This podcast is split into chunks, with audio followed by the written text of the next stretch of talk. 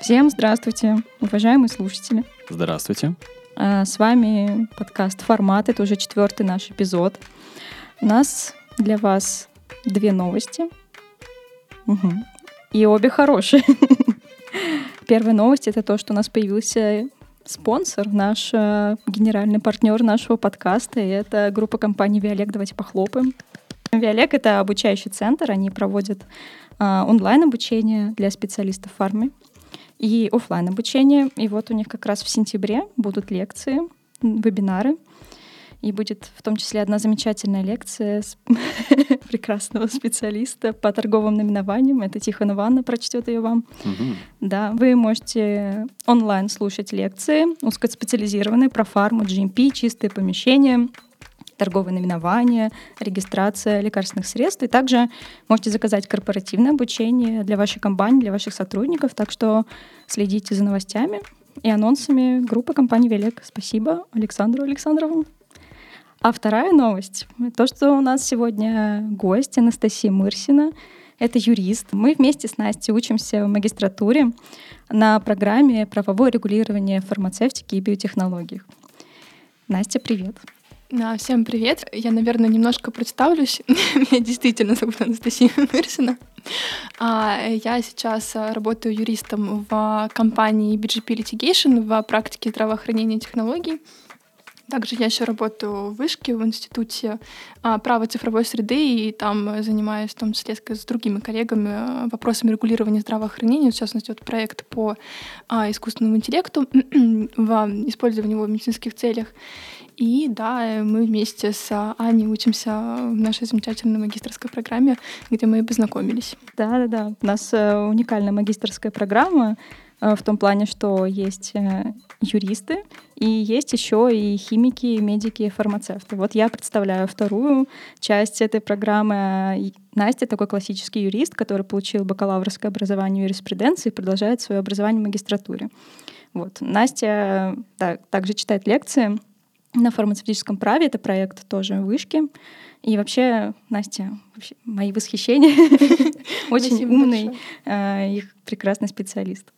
Спасибо большое. Да, действительно, я Аня тоже читала лекции на этом проекте, из которого, собственно, и выросла эта самая магистрская программа, он идет уже, наверное, пятый или шестой год, и студенты, неважно какого курса, там первого, второго, третьего, четвертого, имеют возможность прийти и послушать вообще разных специалистов из фармацевтических компаний, юристов, которые занимаются там life sciences, фармой, а, и выбрать, собственно, это самое направление. Туда даже приходят, на самом деле, уже и совсем взрослые слушатели, приходят и юристы других компаний, и специалисты других компаний. В общем, двери там на самом деле всегда для всех открыты, а для того, чтобы уже получить возможность обучать а, специалистов, а, мы, собственно, и открыли магистрскую программу, которая, несмотря на то, что она базируется на факультете права, и а, люди, которые ее заканчивают, они получают диплом юриста, а, там еще есть возможность, а, если вы юрист, то посмотреть глазами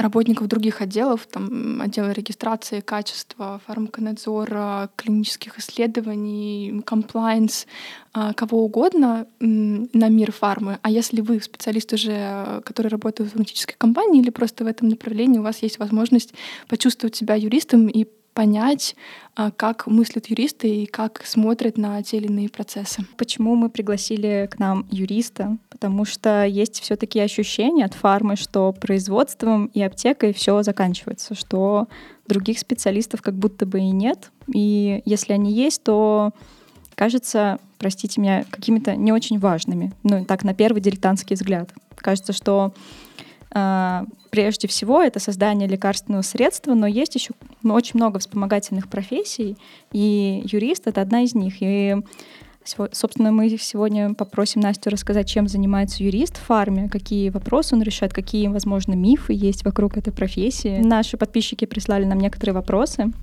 Мы попросили в Инстаграме задать их, и на самые интересные из них мы в конце тоже ответим. Почему из а, таки, такого большого спектра юриспруденции ты выбрала именно фарму и life science, и что такое вообще life science, что он под собой подразумевает? Расскажи, пожалуйста. На самом деле мой выбор — это чистая случайность. Так произошло, что я на первом курсе ходила на проект, который назывался «Основы критической теории». Он э, не имел какого-то, скажем так, понятного, выраженного отношения к юриспруденции, потому что он был а, о том, как критически мыслить. То есть мы читали разных философов, Аристотеля, Платона и так далее. А, не только философов древности, но там, и более нового времени. И, собственно, одно из направлений, которое там тоже было заявлено и, в принципе, а, частично обсуждалось, это была биоэтика. И затем я зашла на а, страницу одного из трех преподавателей на этом проекте, Александра Анатольевича Панова, и увидела у него там тоже у преподавателей вышки у всех есть такая графа «интерес». И там было тоже это замечательное слово «биоэтика». Я на первом курсе не знала, что это такое, я начала гуглить, вот смотреть, смотреть, мне это очень понравилось. И потом я с ним тоже пообщалась по этой тематике и э, свою статью в конце первого курса писала как раз на а, биоэтическую тему. Затем плавно из биоэтики, а, из всех а, норм, да, там, условно, взаимоотношений там, врача, пациента и каких-то более этических вопросов я перешла в медицинское право. И э, где-то курс я болела им, да, то есть я смотрела уже на врача и на пациента как субъектов, условно, там, административного права, да, там, с точки зрения лицензирования, с точки зрения уголовного законодательства, да, там, преследования врача, а, да, там, жалобы, обращения пациентов и так далее. И собственно, узнала про проект «Фармацевтическое право», и вот плавно я вышла на него, и из медицинского права я перешла в так называемое фармацевтическое право, хотя на самом деле э, так говорить не совсем корректно. Это не отрасль права, это отрасль законодательства все таки а Это набор определенных э, законодательных норм, которые образуют э, это самое направление, а, как мы его называем, life sciences. Но есть э, люди, которые не согласились бы с тобой, что это не отдельная отрасль. Наоборот, что это отдельная отрасль. Да, действительно, да, действительно есть э, много, на самом деле, как ни странно, академической полемики. Ну, немного, но она есть. А, она не так э, очевидна, да, в том, что это имеет какое-то практическое выражение, да, того, что вот мы сейчас сядем и решим, да, как юристы, как теоретики, это отрасль права или законодательства нет, но мне кажется, что просто так говорить корректнее. И, собственно, а Второй ответ, который бы на самом деле хотела бы дать э, на вопрос, почему я оказалась в армии, а, он уже не субъективный, а скорее объективный. Да? Дело в том, что я в какой-то момент поняла, что вообще сфера life sciences, как мы ее называем, Почему мы говорим, во-первых, по-английски? Потому что, мне кажется, очень сложно это перевести на русский язык, да? Сфера да. наука жизни, если мы Ну, естественно, дос... знание как-то Это еще. не Но то. то не емко, да. Да, это настолько не емко, это настолько непонятно, это настолько режет слух, да, и даже условно, когда мы называли нашу кафедру, она, вот, к сожалению, да, по правилам э, университетов мы должны называть на русском, у нас есть на факультете права кафедра биоправа. На английском, разумеется, life science law, но на русском, ну, опять же, да, не звучит, поэтому привычнее употреблять этот термин. И, собственно, я в какой-то момент поняла, что это очень широкая э, отрасль и очень широкое направление. И это не только про э, традиционно даже, когда же сейчас, на самом деле, было озвучено, это там, про производство лекарственных препаратов. Нет. Это еще и про обращение медицинских изделий, это еще и про биологически активные добавки, это про а, БМКП, медицинские клеточные продукты, это также и про область медицины, да, медицинские, околомедицинские услуги, там, косметологические и так далее. В том числе это и про так называемые а, food law, food tech, а, про направление, связанное с например, созданием каких-то протезов, имплантов, экзоскелетов, которые уже есть на рынке, которые уже появляются. Это и про регулирование искусственного интеллекта в медицине, о котором да, тоже уже немножко сказала. Это про дигицефтику, так называемые игры, что, которые... Дигицефтика. А это что такое? это, это направление, связанное с а, компьютерными играми, которые позволяют улучшать ролевые модели, которые, физическое, да. да, физическое и а, ментальное здоровье. И, собственно, это в целом про какие-то устройства, девайсы, про лайфстайл и про well, так называемые well-being apps, да, какие-то приложения и так далее. В общем, здесь очень большой разброс, и на самом деле человек, э, который, с одной стороны, да, может получить базовое юридическое образование, погружаясь а, вот в этот бизнес, а, во все эти направления, он себя может везде найти. Ему везде будет интересно, потому что это то, что сейчас живет, пульсирует и развивается. Вот смотри, есть условно химики-медики на нашей программе магистрской, и когда на парах заходит речь о том, что такое фармацевтическая субстанция, что такое производство, а, нам с этой точки зрения проще понять, о чем речь. Но юрист, э, он другим занимался эти четыре года, он никогда, скорее всего, не был на производстве, и э, как ты считаешь, тебе, как ты чувствуешь, тебе в работе как-то не хватает этих знаний? Если тебе их не хватает, откуда ты их берешь? Э, вот, расподелись, пожалуйста. Мне кажется, что юристы, которые заинтересовались сферой э, life sciences и начали работать в фарме, они уже побывали даже там в первые четыре года, условно, я уже была там в своем бакалавриате на производстве и видела, как это происходит. Это скорее не про чтение каких-то книг, хотя, например, в моем субъективном случае я очень люблю покупать какую-то литературу, связанную, там, например, с фармакоэкономикой и так далее, для того, чтобы просто лучше понять, связанную там с производством препаратов. Я могу не все понимать, что там написано, но в целом по совокупности картины, с учетом разговоров коллег, а, которые я так или иначе слышу, с учетом запросов, которые могут приходить от этих же самых коллег, пусть и юридических, знания удается восполнять.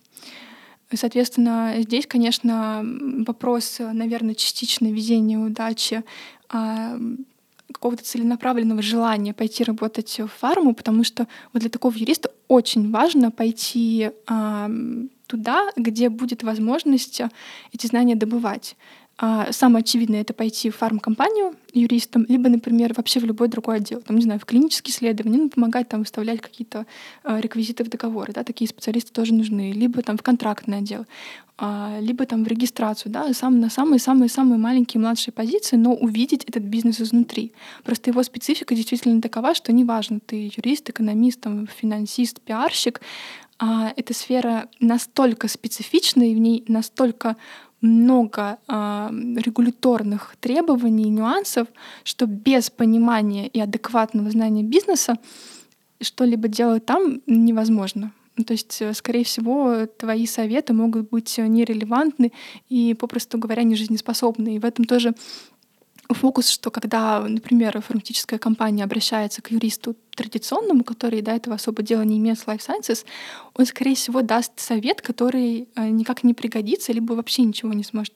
порекомендовать, с учетом, опять же, той же специфики. Потому что очень важно понимать, что если к тебе обращаются там за защитой патента, а это условно, да, там э, лекарственный препарат, нужно понимать, на что именно этот патент и какая специфика работы там патентного законодательства в отношении именно а, фармы. Нужно понимать условно специфику законодательства антитраста, анти, антикоррупционного, антимонопольного, опять же, да, в отношении фармацевтических компаний и так далее. И вот таких вот маленьких-маленьких специфик по а, всему по всем направлениям юриспруденции очень много. Да? То же самое уголовное право.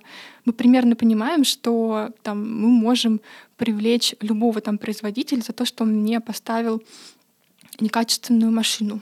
Наверное, да, не в рамках уголовного процесса, это, скорее всего, будет какой-нибудь э, гражданский иск и так далее. А вот в отношении препарата важно знать, что у нас есть условно там отдельная статья, что там препарат — это очень интересная сложная субстанция, качество которой а, из-за того, что затем этот объект используется людьми, людьми а, в целях исполнения своего здоровья и так далее, он очень важен и специфичен, и поэтому мы вот уже очень жестко на это смотрим, и у нас есть определенные статьи в Уголовном кодексе, которые, собственно, посвящены, например, собственно, только там фармацевтической промышленности, только индустрии life sciences.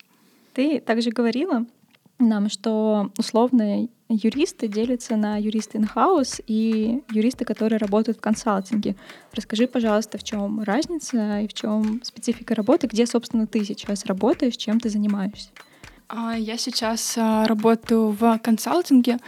На самом деле такое разграничение in-house консалтинг а, любой специалист может услышать не только будучи юристом, да, это может быть там экономист, пиарщик э, и так далее. Когда говорят, что человек в инхаусе, да, это означает, что он э, находится внутри какой-либо компании, да, внутри э, определенной структуры, внутри определенного бизнеса. Ну, то есть есть, например, какой-то ООО «Ромашка», где это там условный экономист или пиарщик работает. Соответственно, когда юрист находится внутри какой-то компании, у него, как принято говорить, есть замечательная э, способность посмотреть на все процессы изнутри и увидеть, как работают разные отделы да, как те, которые ему могут быть привычны, как юристы, если он там, да, получил определенное образование, Скорее всего, на любом бизнесе, даже если он идет условно в, нефть, в нефтегазовую там, э, промышленность, он везде найдет отдел закупок, отдел IT, отдел HR, и примерно будет понимать, э, с какими запросами эти коллеги придут. Да, там, вот нам трудовой договор нужно заключить, да, там, вот нам нужно договор на поставку и так далее. Вот у нас там а, вопросы там, по персональным данным. Это мы можем услышать везде. Но, да, опять же, в фарме мы сталкиваемся с определенной спецификой, еще там примерно десятком, если не больше, отделов, которые есть только в фарме, с которыми юрист тоже работает, взаимодействует. Консалтинг а, — это скорее такой м, супермаркет, где, если мы, например, например, консалтинг может быть э, логистический. Это значит, что есть какая-то компания, которая специализируется только на оказании логистических услуг. Это значит, что у нее есть, например, десяток клиентов, например, там три фармкомпании, две там компании алкогольной промышленности и, например, э, остаток какая-нибудь пищевая. И э, этот человек, он работает с этими клиентами, к нему приходит, например, там фармкомпания, говорит, тут не нужно там из пункта А в пункт Д доставить, а, значит, в пункте Б мы останавливаемся, вот это отгружаем, в пункте С останавливаемся вот это, а Д это у нас вообще граница, да, там Е, нам нужно перейти ее, вот как бы это лучше сделать? И человек сидит и по конкретному запросу работает. Точно так же юрист. Да, то есть он сидит внутри компании, которая, в которой работают только юристы, и она специализируется только на юридических услугах. Соответ... А, уточнение mm-hmm. только на оказание юридических услуг, э, допустим, фарме или пищевке, или, в принципе, ну, как бы зависит от клиента, который будет. То есть есть ли подразделение компаний, которые работают только с фармой, только с пищевкой или с какой-то еще другой отраслью? Я на самом деле не встречала такого разделения. Обычно юридический супермаркет, скажем так, это набор таких стандартных практик, а, наподобие там практика семейного права, а, уголовного процесса, а, разрешения споров, то есть те, кто ходит в суды, чаще всего там в арбитражные по коммерческим спорам. Это практика, например, недвижимости, земельного права. Это практика корпоративная, которая занимается построением корпоративных отношений внутри компании. Ну, там все отношения... Есть, да? с... Нет, нет, это не совсем комплайнс. Это а, скорее, например, вот есть генеральный директор, как он взаимодействует, а если, например, есть совет директоров, какие акты он издает и так далее. И сейчас вот еще начинает появляться все больше и больше так называемая как раз практика здравоохранения, как она у нас названа, PGP Litigation и технологии, правда, да, у нас есть еще один огромный кусок, который мы тоже делаем и поддерживаем там, с IT-компаниями уже, а Life Sciences. Соответственно, вот такая практика, вот к ней приходят обычно фарм-клиенты. Но фарм-клиент может прийти, например, и в практику просто разрешения споров, и просто в уголовную, и в налоговую практику, если какие-то налоговые вопросы. Но опять же, то, о чем мы говорили, специфика фармы такова, что чаще всего она, этот клиент приходит а, сначала в фарм-практику, потому что даже налоговые истории у фармы свои там свои льготы и так далее, а, свои отношения. То же самое там с уголовкой, с разрешением спором и тому подобное. И уже внутри вот эта а, практика здравоохранения помогает, координирует, либо сама как-то разрешает запрос, если у нее есть компетенции, либо тоже привлекает коллег. Соответственно, такой супермаркет, где каждая практика состоит из людей, которые являются экспертами в какой-то отрасли права. Да, то есть есть там налоговый юрист, да, там есть э, юрист по разрешению споров, есть юрист, который специализируется только на банкротстве, например, э, и так далее. То есть, условно, у фармацевтической компании возникли проблемы там, с договором поставки, допустим, лекарственных средств. И возникли прения сторон какие-то, и вот они не могут самостоятельно это решить, и идут в супермаркет и говорят, типа, вот у нас там, не знаю, температурный режим нарушился, пока ехало лекарство. Нам нужно как-то компенсировать вот это наши потери. И мы идем в этот супермаркет, говорим вот то-то, то-то, и юристы подключаются и решают этот вопрос. Да, да очень часто даже э, вот в консалтинге есть человек, который отвечает там за продвижение да, вот этой компании на рынке, и он, выслушав запрос клиента, он может примерно прикинуть, что, ага, здесь, наверное, нужна практика разрешения споров и э, там наша практика Life Sciences. Показывает запрос, юристы друг с другом встречаются, такие, угу, мы будем делать здесь вот это, а вы будете делать вот это. Соответственно, если он приходит, да, клиент с запросом, что там договор поставки нарушение температурного режима, то, скорее всего, здесь будет большая часть у там, практики здравоохранения, потому что да, не мне вам рассказывать о том, что очень сложные, непростые споры по нарушению температурного режима, по термолобийным лекарственным препаратам, поскольку здесь же возвращаемся к вопросу качества этого лекарственного препарата и как можем доказать, что препарат качественный. То есть вот мы смотрим на ручку, да, условно ее везли и говорим, да, вот вы нам привезли ручки, из них чернила потекли. Некачественная ручка, что-то с ней не так. Мы понимаем, что это. А когда мы везем препараты, нам очень сложно, да, большинству людей объяснить, что здесь есть своя специфика. Что просто глядя на препарат, во-первых, мы ничего не можем сказать.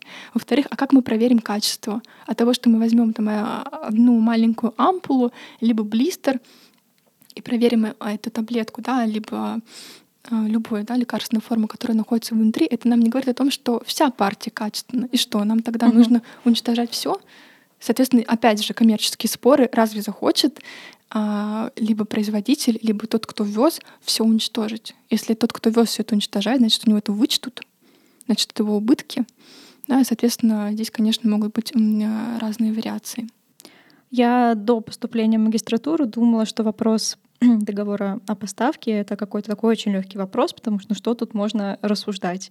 А потом, когда я уже изучила эту тему более тщательно, я поняла, что действительно очень много нюансов. Вот качество — это соответствие фарм-статье или нормативной документации. Действительно, как мы проверим, или докажем, что с препаратом действительно все хорошо, если вышел температурный режим, не знаю, на 2 градуса. Ну, казалось бы, что может случиться?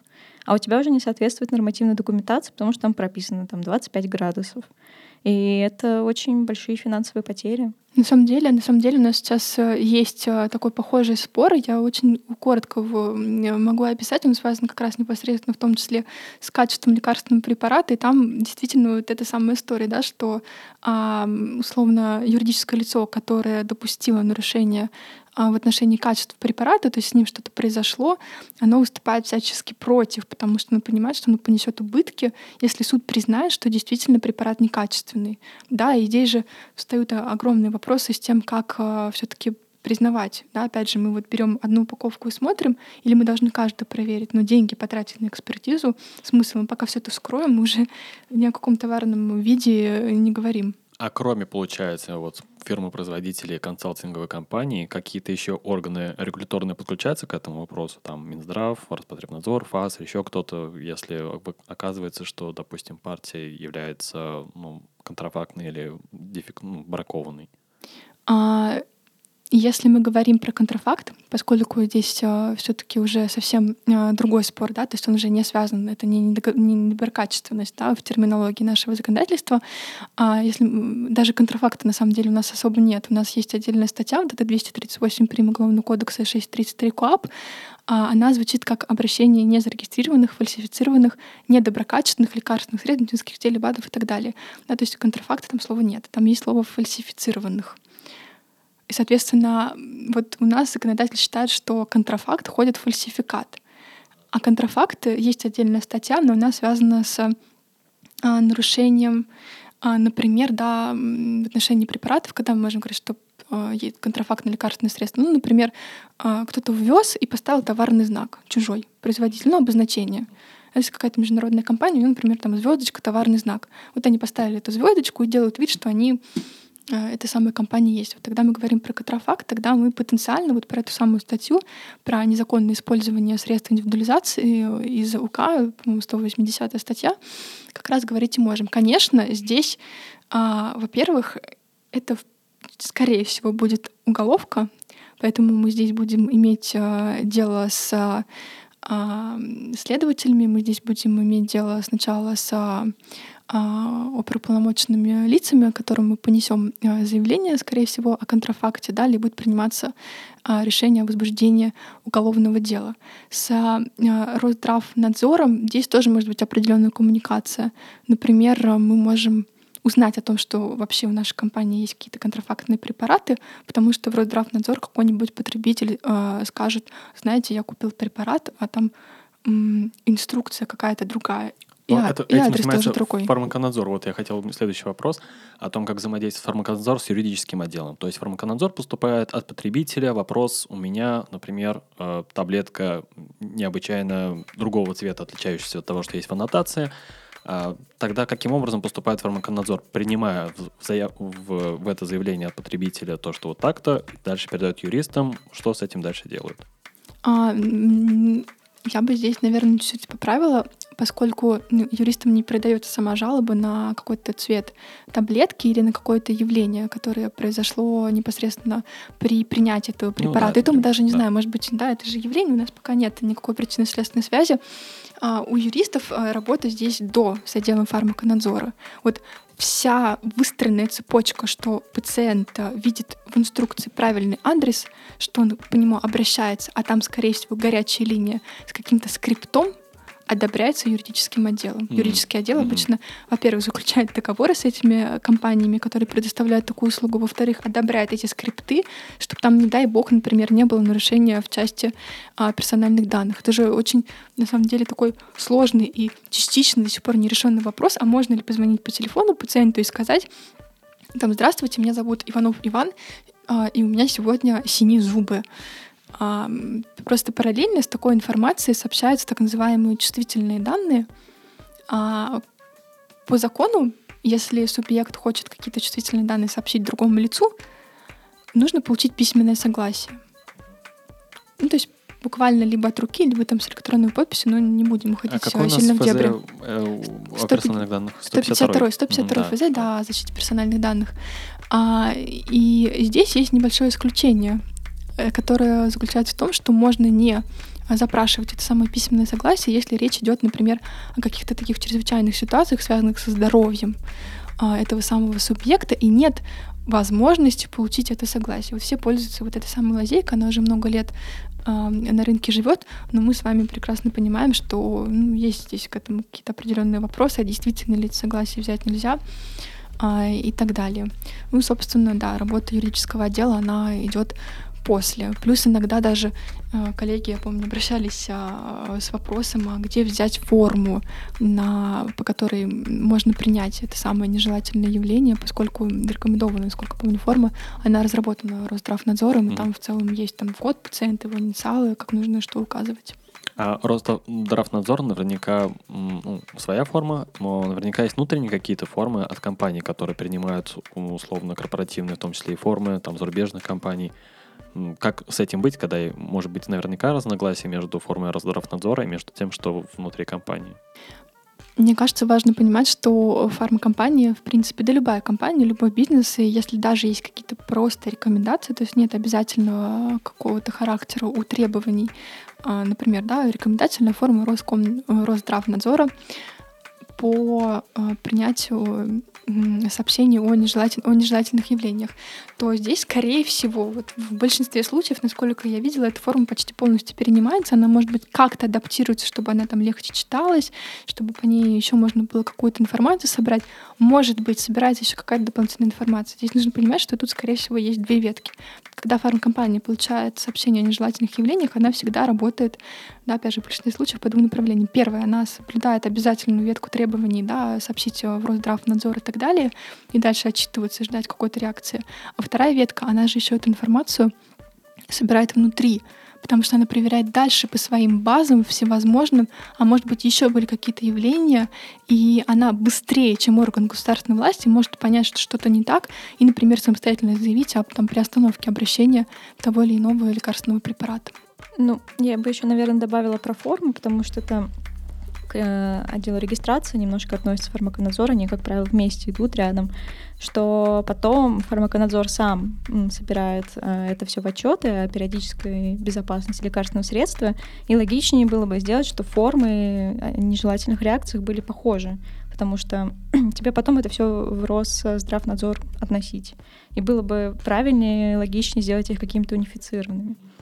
Вот. Это мы сейчас поговорили про взаимодействие с одним из отделов фармаконадзора, но у нас еще есть а, и другие отделы фармкомпании, и хотелось бы понимать, как юрист с ними взаимодействует, а, потому что опять же, мой дилетантский такой взгляд, хотя я почти год на юриста учусь, а, все равно есть ощущение, что юрист фармкомпании, извините, что я буду так как-то, может быть, грубо говорить, что как будто он занимается в основном договорами, и мы не видим его остальную работу. Я уверена, что если спросить у других э, специалистов из фармы, чем занимается отдел регистрации, то, конечно, перебирают бумажки тоже. Мы услышим об этом. Вот, расскажи, пожалуйста, как с другими отделами взаимодействует и взаимодействует ли вообще, связана ли работа юриста с другими отделами, с регистрацией, а, с HR, с каким угодно другим отделом? А, ну, все мы в той или иной степени, конечно, перебираем бумажки. Относительно, например, взаимодействия с отделом регистрации, то а, юристы здесь, конечно, чаще всего могут помогать а, регуляторщикам и специалистам, которым там находятся, а, в плане каких-то советов, адвайсов за счет того, что у них есть определенное образование, есть определенная структура и системы в голове, есть понимание там, о том, как действует та или иная норма, там прямо или нет, она условно там до банально уступила в силу или нет, и когда вступит, и что имеет большую силу, может помогать таким образом эм, отделу регистрации в принятии каких-то решений. Более того, мы сейчас все сталкиваемся с переходом на ЯС, да, и сталкиваемся с новыми правилами регистрации. И там достаточно много пробелов, я думаю, тоже, опять же, не мне, например, Аня об этом а, рассказывать, да, а, и там, конечно, юристы тоже могут прийти на помощь, да. Во-первых, они могут как-то восполнить эту норму и примерно понять, исходя там из, своей, из своего знания, из своего опыта, даже как происходит процедура регистрации препарата, помочь более грамотно и корректно сформулировать с точки зрения ожиданий органа который будет э, регистрировать. Во-вторых, я даже знаю юристов, которые руками помогали регистрировать препараты, да, то есть по факту mm, тоже да, принимали на себя а, эту часть а, отдела регистрации и а, тоже делали все сами. Ну, чаще всего это, конечно же, анализ а, тех или иных положений и помощь в, собственно, самом процессе регистрации. Здесь нет ничего, на самом деле, специфического. Да? То есть за счет того, что фарма — это, на самом деле, не только про, скажем так, право в привычном понимании, это еще и про регуляторику. Ну, то есть правила регистрации — это, конечно же, нормативный акт, да, вот как юрист. Но мы понимаем, что это такая техническая норма, что в ней э, очень много профессиональных, непонятных терминов, которые нужны, и самое главное так, это написывает только процесс то есть он не регулирует существо каких-то экономических отношений, он не устанавливает, грубо говоря, там, справедливость и так далее. Он не влияет никак наоборот. Это просто техническая норма, у которой есть свои специфические требования. То есть та игра, по которой ты играешь, не зная правила и mm-hmm. не нарушая их, по сути. Правильно? Да, все верно, да. То есть здесь э, юрист вполне себе может выступать просто таким помощником, да, вторым мнением, вторыми глазами при принятии каких-то решений, поскольку, ну правда, да, даже вот сейчас, опять же, да, и второй момент, который очень важен э, тоже в отделе регистрации, что еще юрист может делать, он обнаружив вместе с отделом регистрации какой-то пробел, он может помочь составить э, грамотный запрос, обратиться в нуж- нужные там, службы, обратиться, опять же, да, в коллегию ЯС и так далее, попросить разъяснить ту или иную норму, связаться с коллегами из других отделов, других фармкомпаний, ну, так же, как на самом деле и любой э, сотрудник отдела регистрации, и как-то помочь разрешить, внести изменения. Опять же, правильно, грамотно сформулировать. У нас акт пишут не только нормативные акты, конечно, пишут юристы в основном. Конечно, привлекается профессиональные сообщества. Но вот опять же, да, для того, чтобы не было таких пробелов, для того, чтобы документ был как можно более логичный, грамотный, э, для этого приходит на помощь юрист. А что касается отдела HR, он есть в каждой компании почти, да, и здесь как мне кажется, нет особой специфики за счет гигантских объемов, которые отдел HR проделывает, а, например, за счет существования полевых сотрудников. То есть на самом деле штат фармацевтической компании может насчитывать несколько тысяч сотрудников. Более того, это не всегда трудовые договоры, да, это может быть аутсорс, то есть это еще услуговые договоры, с которым тоже юрист сидит и смотрит, чтобы там а, как-то совпадали определенные сроки, требования к этим самым работникам. Да, здесь же мы говорим об очень тонких материях в плане а, рисков переквалификации договоры на оказание услуг с такими специалистами, если вдруг такие заключаются, но сейчас все меньше и меньше, чаще просто привлекается аутсорсинговая компания, которая оказывает услуги другой, например, финансической компании, и уже вот эта аутсорсинговая компания себе в штат а, берет этих самых так называемых специалистов. И, соответственно, здесь а, юристы помогают, там, начиная от э, написания всяких э, должностных инструкций, от, от э, процесса, от политик, так называемых стандартных операционных процедур, по отбору персонала, да, то есть как правильно подобрать и не отказать, чтобы потом в суд не пошли. Uh-huh. На самом деле... А довольно... такие случаи бывали, когда могли подать в суд на... Да, да, на самом деле, да, э, бывают случаи, и на самом деле нередко, когда сотрудники, когда сотрудника, например, увольняет фармацевтическая компания, и сотрудник э, не согласен с таким решением, он идет в суд и оспаривает.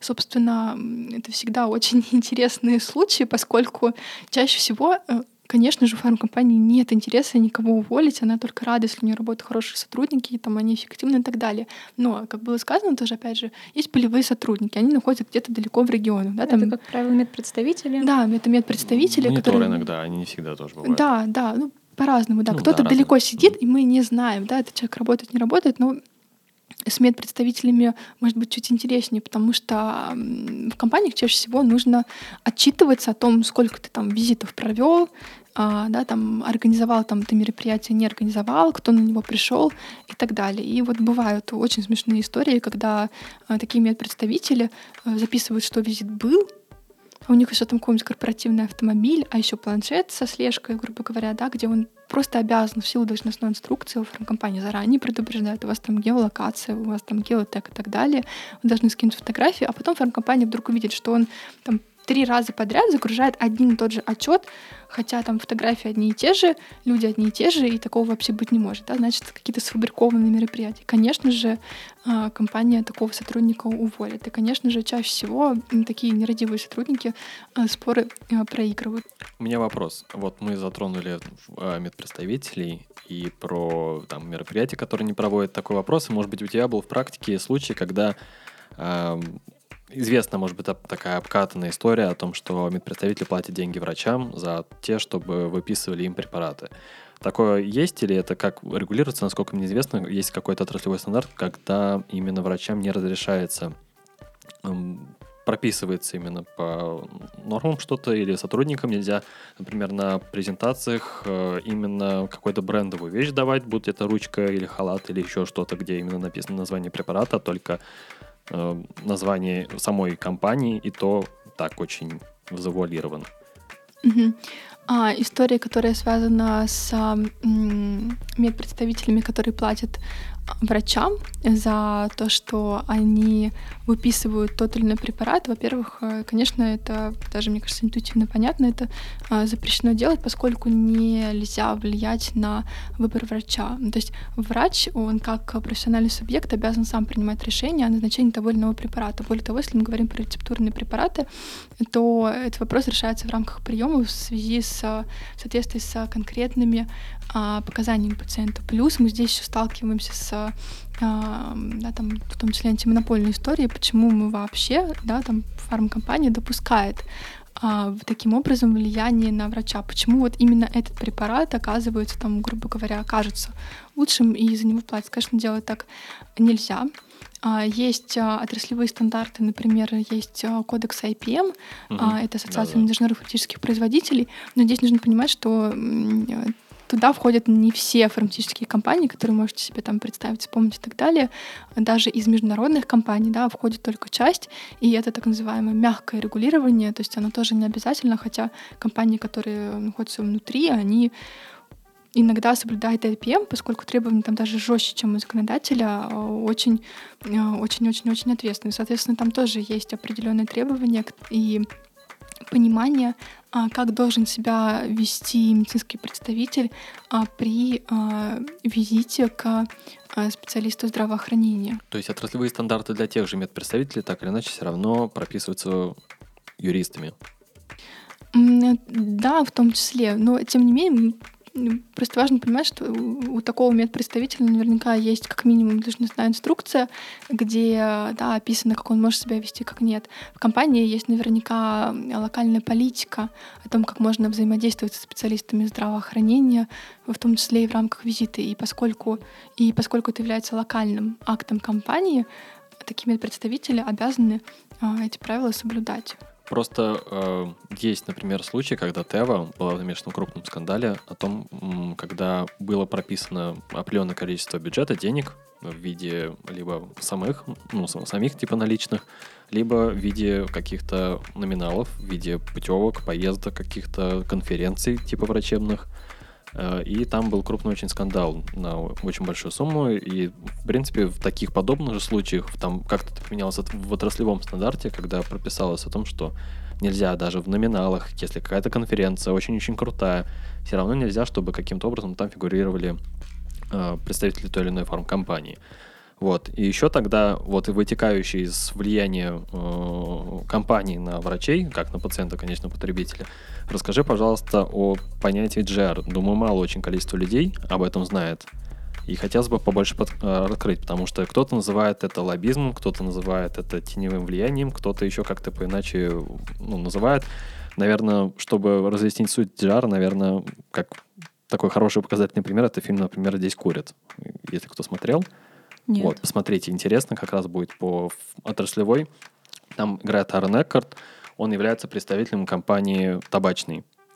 Вот, и он, э, продвигая, ну, конгрессмены, соответственно, многие конгрессмены, они лоббисты, и, соответственно, они договариваются с конгрессменами, то есть, ну, условно, как наша Дума, да, это в США, о том, как продвинуть тот или иной закон. Ну, закон.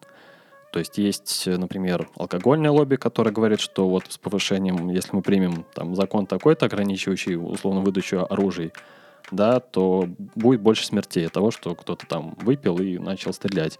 То есть давайте тогда ну, повысим цены, чтобы не было возможности у людей покупать алкоголь. Тот, который группа людей ну, с низким там, социальным слоем, да, ничего нельзя сказать про них, но просто вот такая статистика. Вот. А Например, табачное лобби говорит, да, это вот все из-за того, что алкогольное и оружейное лобби так замешано, что вот они продвигают свои новые законы, так что давайте пусть люди будут курить, потому что люди на релаксе курят и все такое. Ну, это прям примитивный пример, но, в общем, посмотрите, будет интересно, я думаю. Такой же вот, как и «Опасная игра слова», он тоже про лоббизм. В общем, Тогда расскажи нам про лоббизм, какой он есть на самом деле и как он фигурирует в фармкомпаниях. И может быть это не лоббизм. Да, может быть это не лоббизм. Давайте начнем То с того, что такое определение, JAR, да, в принципе. В принципе. Угу. А, да, ну, собственно, JAR, да, Government Regulations — это а, регулирование отношений, связанных с а, тем или иными органами государственной власти. Я сразу говорю, что в фармкомпаниях, во-первых, да, если мы говорим про in-house, а, в фармкомпаниях функция JAR иногда она совмещена с юристами, иногда нет, иногда она выделяется отдельно. В консалтинге даже иногда есть отдельные JAR практики и люди, которые, в принципе, занимаются. А, собственно, этот пример по поводу табачного лобби и так далее, он на самом деле очень известен и, э, конечно, печально известен. И, конечно же, у любого бизнеса неважно какого, у него всегда есть свои интересы, которые он захочет э, защищать и продвигать. И мне кажется, что нужно воспринимать джар как а, некоторую позитивную функцию в том ключе, что я могу на своем опыте сказать, что когда э, я работала еще в, в консалтинговой компании в другой фирме, даже в этой у нас есть а, определенные JAR-проекты, которые связаны не с тем, что нам нужно во что бы то ни стало пролоббировать интересы той или иной компании, там, той или иной индустрии или, да, опять же, того или иного человека. Нет. Здесь чаще всего вот ну, в большинстве случаев а, речь идет про то, что нужно обратить внимание законодателя или нового регулирующего органа на какие-то дыры, которые есть в законе или в регулировании. Что вот жар обычно про это и в фарме, и непосредственно в консалтинге у юристов. Например, мы в свое время решали очень большую проблему с а, квалификацией программного обеспечения в качестве медицинского изделия.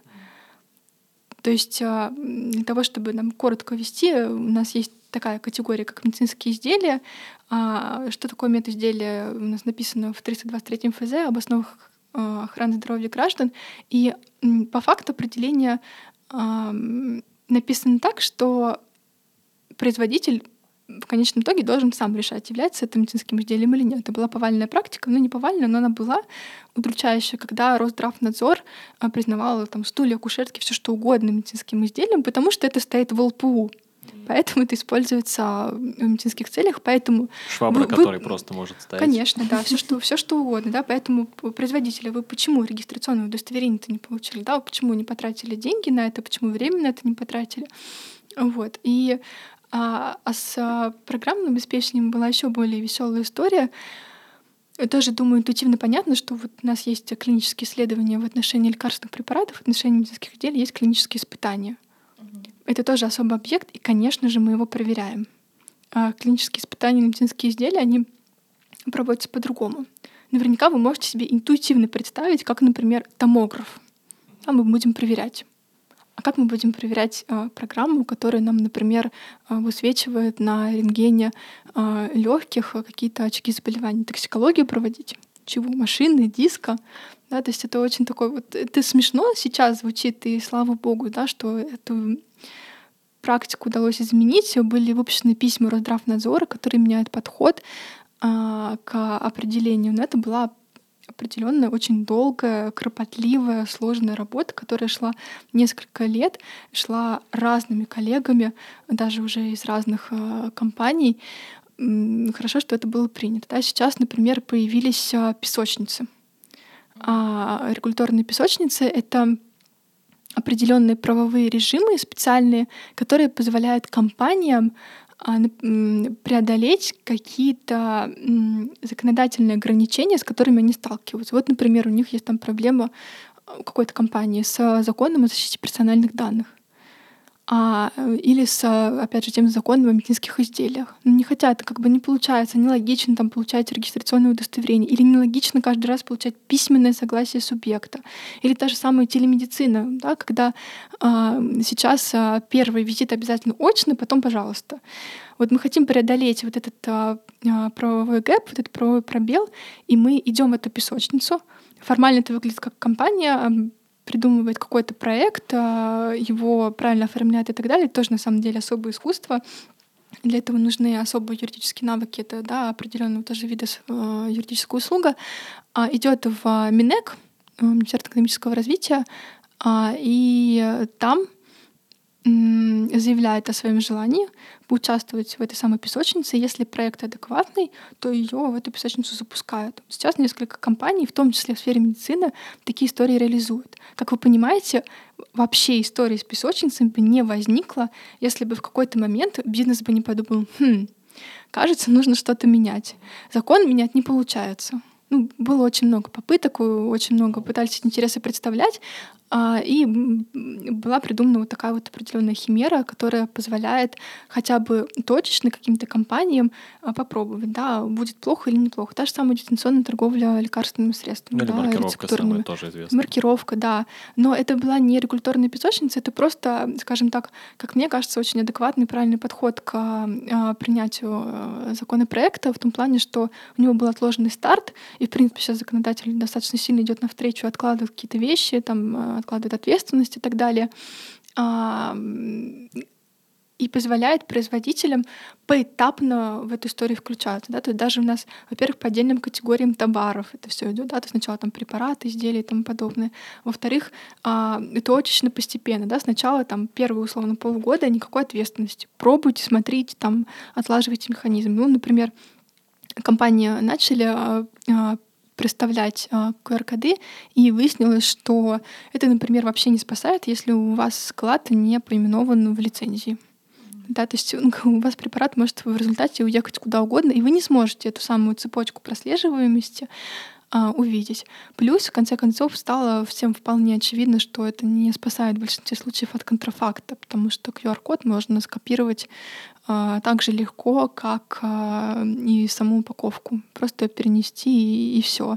Да, и третий момент оказалось тоже понятно, что не хватило информационной кампании.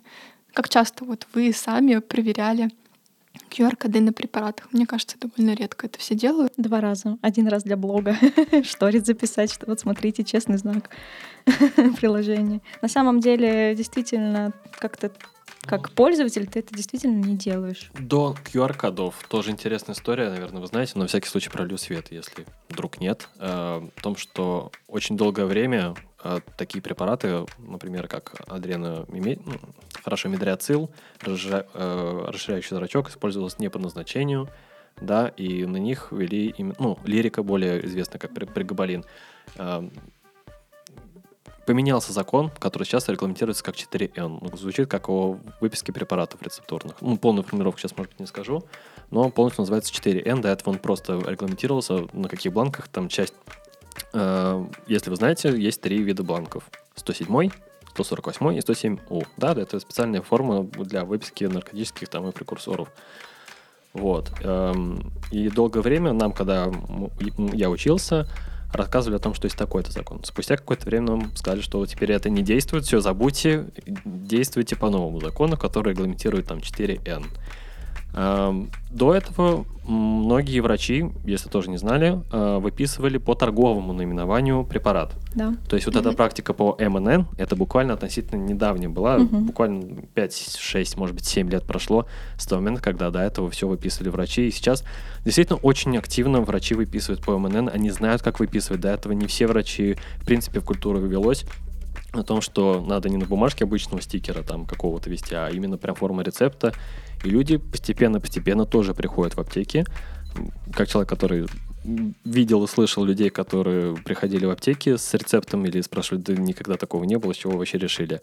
Вот. Также есть э, закон новый по выписке, в принципе, вот перечень, и туда входили препараты, которые, в принципе, бабушки там привыкли принимать для того, чтобы лучше заснуть. Там какой-нибудь тот же финибут раньше. Ну, кроволол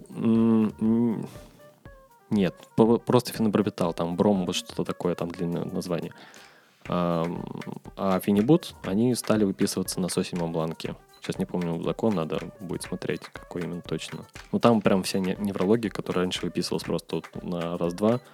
Вот, и антибиотики в том, в том числе. А сейчас все на 107 обязательном бланке. Это, к слову, о том, как э, регуляторика позволяет в целом отрасли как-то гибко реагировать на запросы потребителей, врачей и производителей, потому что от этого страдали абсолютно все. Ну, я так понимаю, что в том числе рабочие группы вот у нас э, в регуляторике, которые формируются на базе Е, какие-то изменения в законодательстве, это тоже своего рода джар. То есть собирается группа специалистов, чаще всего это специалисты регистрации или начальники отделов регистрации, и говорят, вот у нас есть такая-то проблема, допустим, мы там производители радиофармацевтического препарата. О них часто забывают, но они есть и занимают все-таки, все-таки долю на рынке. И у них возникает проблема, потому что чаще всего закон написан для общих каких-то привычных нам лекарственных препаратов. И вот такие люди, такие специалисты обращают внимание, что вот здесь проблема, здесь мы не понимаем, как нам перейти на новый закон, здесь вот тоже затык. И я так понимаю, что, правильно ли я понимаю, что это тоже своего рода джар в данном случае? Да, разумеется, здесь можно говорить, как бы мы здесь встречаемся в том числе с а, органом власти, который наделен определенными полномочиями, может давать акты. И, конечно же, когда бизнес да, обращается с такими запросами, а, это тоже джар, да, и юристы тоже здесь помогают. Они помогают, например, там правильно сформулировать запрос, да, правильно обратиться к нужному лицу для того, чтобы этот вопрос был разрешен, да, и, конечно же, в конце концов, даже правильно сформулировать изменения, а, да, их записать, в зависимости от того, что хочет а, тот или иной производитель, даже не обязательно какой-то конкретный производитель, а там производитель в целом, да, там производитель а, а, радиофармы а, и так далее. Да, конечно, и очень часто, на самом деле, еще GR в фармацевтических компаниях, он в целом помогает общаться так или иначе с органами государственной власти, да, как-то отвечать, например, на их запросы. Либо, например, эм, очень часто это важно, а, важный пункт в фармкомпаниях, и я подозреваю, что в большинстве э, бизнесов это отслеживать э, принятие тех или иных законопроектов. Есть стадия общественного обсуждения, когда большие ассоциации либо отдельные физические лица, они могут высказаться о том или ином законопроекте. Далеко ходить не надо. У нас есть э, замечательный пример э, закона о просветительской деятельности, который собрал очень много скажем так, дизлайков, очень много комментариев негативных от различных сообществ, и он был отправлен на доработку. Соответственно, конечно, ждем, что будет. Они, насколько помню, 1 сентября должны вернуться с чем-то новым. А, а, то есть дополненный вот как раз да, тоже. с а, дополненным вариантом, хотя история, конечно, да, невероятно смешная, потому что они написали же в пояснительной записке, почему они закон принимают, это защитить э, молодое поколение от искажения истории и так далее. Ну, защитили, будь здоров, э, и от всего. Дорабатывают. Да, дорабатывают. Нам прислали слушатели вопросы, мы их передали Анастасии, она их посмотрела, и давайте разберем некоторые из них, которые нам показались интересными. Например, очень интересный вопрос по поводу а, юридической уголовной ответственности уполномоченного лица. Вот. Я э, тоже пыталась разобраться в этом вопросе. Я хочу тоже послушать юриста на этот э, счет, потому что очень много на фарм производствов говорят о том, что вот уполномоченное лицо — это такой, да, особый статус, это особенный, особый новый институт для фармкомпаний, и он своей подписью вот гарантирует качество выпускаемой продукции и несет за это э, уголовную э, ответственность. Так ли это на самом деле? И были ли такие кейсы вообще у нас, что они действительно несли за это ответственность? А, насколько я знаю, на самом деле каких-то конкретных кейсов нет, но я не могу сказать, что я очень детально смотрела практику по этому вопросу. Э, если нужно, конечно, там поищу, если у кого-то будет вопрос, пожалуйста, без проблем, просто мне напишите, скажите. В этом ничего страшного нет. Но здесь важно понимать, что потенциально, конечно, уголовная ответственность а, а, уполномоченного лица возможна, поскольку оно в таком случае будет выступать в качестве должностного лица. Да, соответственно, во-первых, здесь можно говорить про ответственность как минимум генерального директора компании, а, да, а во-вторых, э, лицо, которому вменено исполнение определенных обязанностей, связанных, связанных с качеством препарата. Вот, соответственно, мне кажется, здесь ничего такого сложного в этом вопросе нет. Но, да, действительно, привлечение вполне себе возможно. Я подтверждаю, что я тоже не находила практику судебную по этому вопросу. Это, в принципе, для нас такой достаточно новый институт. И чаще всего к ответственности как раз-таки генеральный директор привлекается, когда э, что-то такое в фарме происходит. Отличный вопрос, который волнует меня уже почти год. Как вы это все читаете, все эти законы, а потом еще и запоминаете? Никак. Отличный вопрос, потому что я прекрасно помню свои ощущения, когда я первый раз пришла работать э, в э, практику здравоохранения. Это произошло в конце моего э, второго курса. И я помню, что я не понимала примерно процентов 60-70 процентов того, что мне говорят, и того, что люди пишут в письму, просто не понимала. Даже там, прослушав курс фармправа, мне это давало какое-то очень общее понимание о происходящем, но это было настолько сложно, это настолько было специфично, что там примерно там 2-3 месяца, наверное, у человека уходит, в принципе, на адаптацию да, на адаптацию к терминологии, на, на адаптацию к фарме как таковой.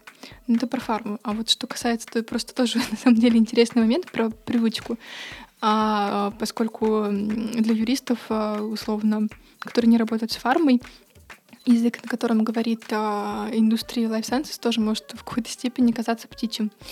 А юристов а, учат этому, они ну, как бы 4 года минимум, да, если человек даже идет магистратуру, аспирантуру и так далее, он вырабатывает определенный навык чтения, у него меняется стиль письма, потому что, словно я по своему личному опыту была очень увлечена русским языком и литературой. И мне всегда говорили, что у меня хорошо получаются литературные сочинения. И вот я своим замечательным литературным языком пришла в на факультет права.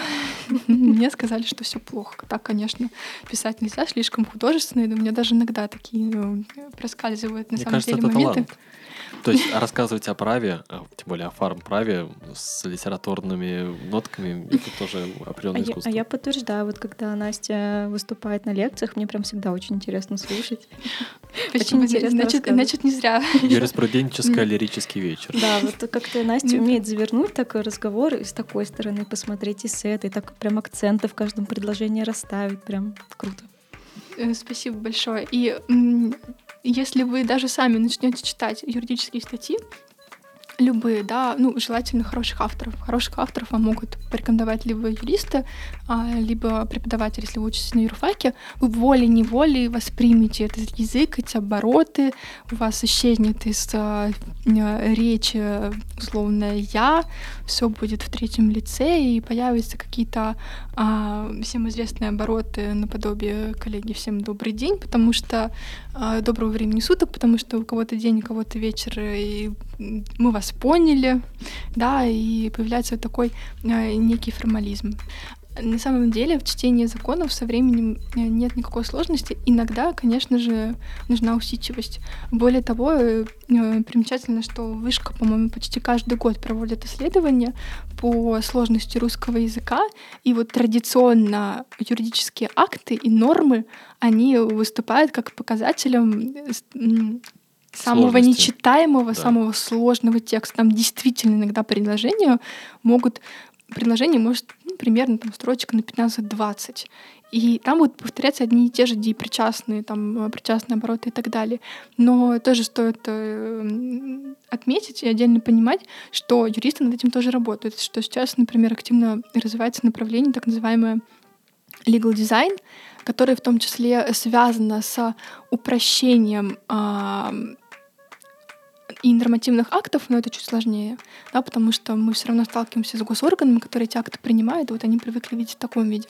А вот на сайтах, например, вы можете увидеть уже, когда вы заключаете там какой-то договор купли-продажи, вы читаете какую-то оферту или пользовательское соглашение на сайте и так далее, уже написаны простым языком. Соответственно, наверное, один из самых ярких, мне кажется, примеров. Вот сейчас прям буквально недавно Озон опубликовал обновленную оферту для покупателей. А, Не могу сказать, что она супер понятна не юристам, но она явно стала проще. И из-за зарубежных источников а, можете поинтересоваться, если они еще не закрыли, зайти на сайт игры Киберпанк и посмотреть на их пользовательское соглашение. Оно написано максимально понятно. Их же никто не даже- читает. Я то даже, есть я, вот, я, знаете, я не играю игры- в игры, но вот я зашла и почитала. Вот я узнала об этом, что- и мне так стало интересно, это действительно так здорово, что начали таким образом писать. Apple, например, собственно, там много тоже вещей. Например, когда ты у- 80% всех э, случаев э, с учетной записью э, это как раз нерасторопность пользователя. И в пользовательском соглашении о том, что нельзя давать третьим лицам создавать свою учетную запись, потому что третье лицо может быть человеком не заинтересован и понапихать тебе в, ну, условно, в логин и в пароль все, что ему в голову взбредет, он это не вспомнит, потому что он не несет за это ответственность. А в пользователь- пользовательском соглашении как раз это прописывается. Ну, естественно, у нас как бы все это скипнут, а I accept, там, а- а- а- accept, все, дальше, дальше, дальше, дальше, все, давайте, загружайте. Вот, поэтому пользовательское соглашение это тоже, наверное, интересная вещь, и во многих вещах от препаратов заканчивая игры. Я, наверное, от себя добавлю в ответ на этот вопрос, как э, вот это все читать, все эти сложные юридические тексты, потому что сама с этим столкнулась не так давно. Вот, ну, на самом деле это действительно дело привычки и навыка. То есть первое время действительно ты вообще ничего не понимаешь, хоть ты и работаешь в регуляторике, это очень близко к юриспруденции, ты буквально работаешь, ну, по сути, с одним законом ФЗ-61 или 78 решение ЕЭК. А потом, когда ты втягиваешься, ты его там первый уровень начинаешь пользоваться консультантом, вбивать нужное слово тебе в поиске, а, смотреть, что там про него написано. А потом ты просто уже начинаешь в этом ориентироваться, в принципе, вот такая-то статья к этому относится, а, там такой-то раздел к этому. И здесь просто нужно сесть и прям внимательно прочитать. И ты понимаешь, что здесь каждая запятая что-то да значит. Она может сыграть очень важную роль в, в тех или иных решениях. Каждое слово, оно здесь вообще абсолютно не случайно. То есть я раньше э, вот тоже для меня не было какой-то особой разницы контрафактные, не зарегистрированные, там недоброкачественные. Казалось бы, ну, с интуитивно такого ощущения русского языка, что это что-то очень близко, что-то про одно, но все-таки это разные вещи, и потом просто в это втягиваешься а, и понимаешь, что а, вот эти слова, они так или иначе везде повторяются. Ты везде слово «качество» встретишь, и ты уже будешь прямо на подкорке сознания своего знать, что оно означает. Ты уже будешь знать слово «обращение», и ты будешь понимать вот конкретно в этом предложении, что оно значит. Ну, то есть Тут, наверное, такой совет, что, ну да, это немножко страшно и пугает, но в целом к этому просто нужно привыкнуть, к этому языку. Да, здесь а. просто требуется на самом деле усидчивость, внимательность и все-таки желание добиться сути. И самое главное, даже начинающие юристы, да, кто там выходит стажерами, там, младшими коллегами и так далее, а начинают свою юридическую деятельность в компаниях или нет, часто допускают ошибку, они могут условно найти там правильный акт или правильное судебное решение, которое подходит к запросу, к вопросу, который был озвучен, но невнимательно прочитать. Вот очень действительно важна вот эта вот въедливость, очень э, важно. Самое главное, а вот когда вы что-то прочитали, это на самом деле касается не только нормативных актов, вы можете это сами себе рассказать или там своему другу, родственнику, кому угодно а, простым языком. Вы поняли, о чем там написано? Вам нужно читать до тех пор и изучать, например, литературу вокруг этой нормы, вокруг этого акта до тех пор, пока вы сами точно на сто процентов себе не скажете, угу, я понял, о чем здесь идет речь. Угу. Да, в том числе помогает э, также с коллегами банально обсудить. Вот вы читаете новые там рекомендации, новый НПА какой-то, и вы сидите и просто разбираете, вот я правильно понимаю, что я вот это здесь правильно прочитал, ты то же самое прочитал или мне кажется? И до тех пор, пока вы не дойдете до своей сути, до самой сути. Вот, я думаю, что нам пора прощаться. Особенно сегодня разговорчивый был Василий, как всегда. Спасибо тебе за участие. На самом, на самом деле, Настя, спасибо тебе большое, что ты пришла. Да. Было с тобой, как всегда, очень интересно пообщаться. Я надеюсь, что наш выпуск будет полезен для и начинающих специалистов, и уже тех, кто давно в фарме, но не знает про эту сторону фармы. Или для них просто окутаны тайной вот эта сторона юридическая, кто да. эти люди, которые все время что-то не подписывают, что-то придираются к чему-то. Да, какие-то постоянно правки в договор, не согласовывайте, не подписывайте, пока там мы не внесем запятую. Все это имеет смысл, имеет значение. Да, и мне бы, наверное, тоже напоследок бы хотелось сказать для тех людей, эм, для юристов, которые, например, думают пойти в фарму и вообще в Life Sciences, что не бойтесь, лучше идти. Это, правда, очень динамичное направление, очень востребованное. Самое главное, достаточно много вакансий и очень мало хороших специалистов, которые разбираются. Вы сами могли заметить, что даже хочется верить, да, там в ходе нашего разговора, что юристы — это люди, которые а, вот конкретно да, в сфере Life Sciences очень хорошо знают бизнес-процессы и а, понимают, разговаривают на одном языке со специалистами абсолютно разных отделов, понимают там их болевые точки и так далее. А, этого не нужно бояться, этому всему можно научиться, и это правда невероятно перспективно, потому что не только потому, что да, лекарства будут нужны всегда. Это совершенно очевидно.